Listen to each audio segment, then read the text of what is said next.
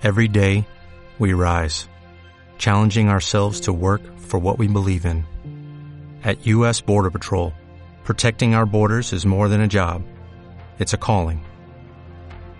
Agents answer the call, working together to keep our country and communities safe. If you are ready for a new mission, join U.S. Border Patrol and go beyond. Learn more at cbp.gov/careers. Recibe la bienvenida al podcast de Conecta con tu Poder. Soy Berta Filpo y por este medio te comparto ideas, propuestas prácticas y temas que te ayudarán a vivir nuevas experiencias en el camino hacia tu meta.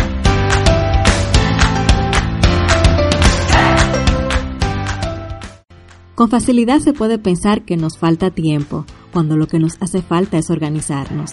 Y es que en realidad cuando estamos desorganizados, el tiempo es menor, porque tardamos más en iniciar una actividad y luego en terminarla.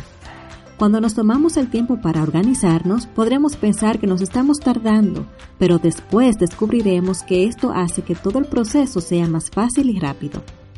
Al organizarnos también logramos que las ideas fluyan mejor y que podamos realizar más actividades de las que pensábamos que podríamos completar, y esto es genial. Todos en algún momento estamos en desorden en alguna área y esto nos provoca mucho ruido y estrés. Pero si nos los proponemos, podemos lograr empezar a poner orden. En el episodio de hoy te compartiré dos hábitos que te ayudarán a organizarte y ponerte las pilas con tu meta. Hábito número 1. Siempre establece un objetivo a corto plazo.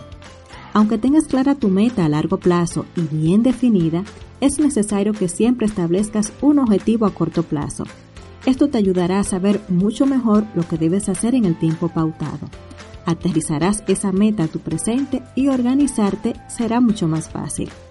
Al reducir el plazo, también reduces las tareas y esto te facilita la gestión en el día a día. Siempre recomiendo identificar el objetivo estrella del día. De esta forma podrás rápidamente armar tu agenda. También esto te ayuda a no saturarte de actividades para un mismo día y establecer tus prioridades. Al final del día te sentirás muy bien, pero además te sentirás súper en el proceso. Y esto es muy importante. Hábito número 2. Agrupa tareas similares.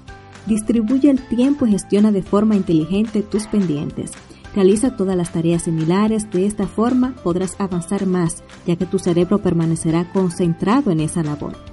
Te recomiendo usar el calendario de Google y establecer sesiones donde agrupes esas tareas, que son comunes. Lo puedes hacer creando un evento y asignarlo para todo el día, así aparecerá de forma como un rectangulito y destacado en tu calendario. Entonces le pones el nombre de la sesión de acuerdo a la actividad que sea le escribes en la parte de agregar descripción las tareas que conlleva esa actividad. Son como, es como una actividad en grande con varias actividades pequeñas para poderla completar.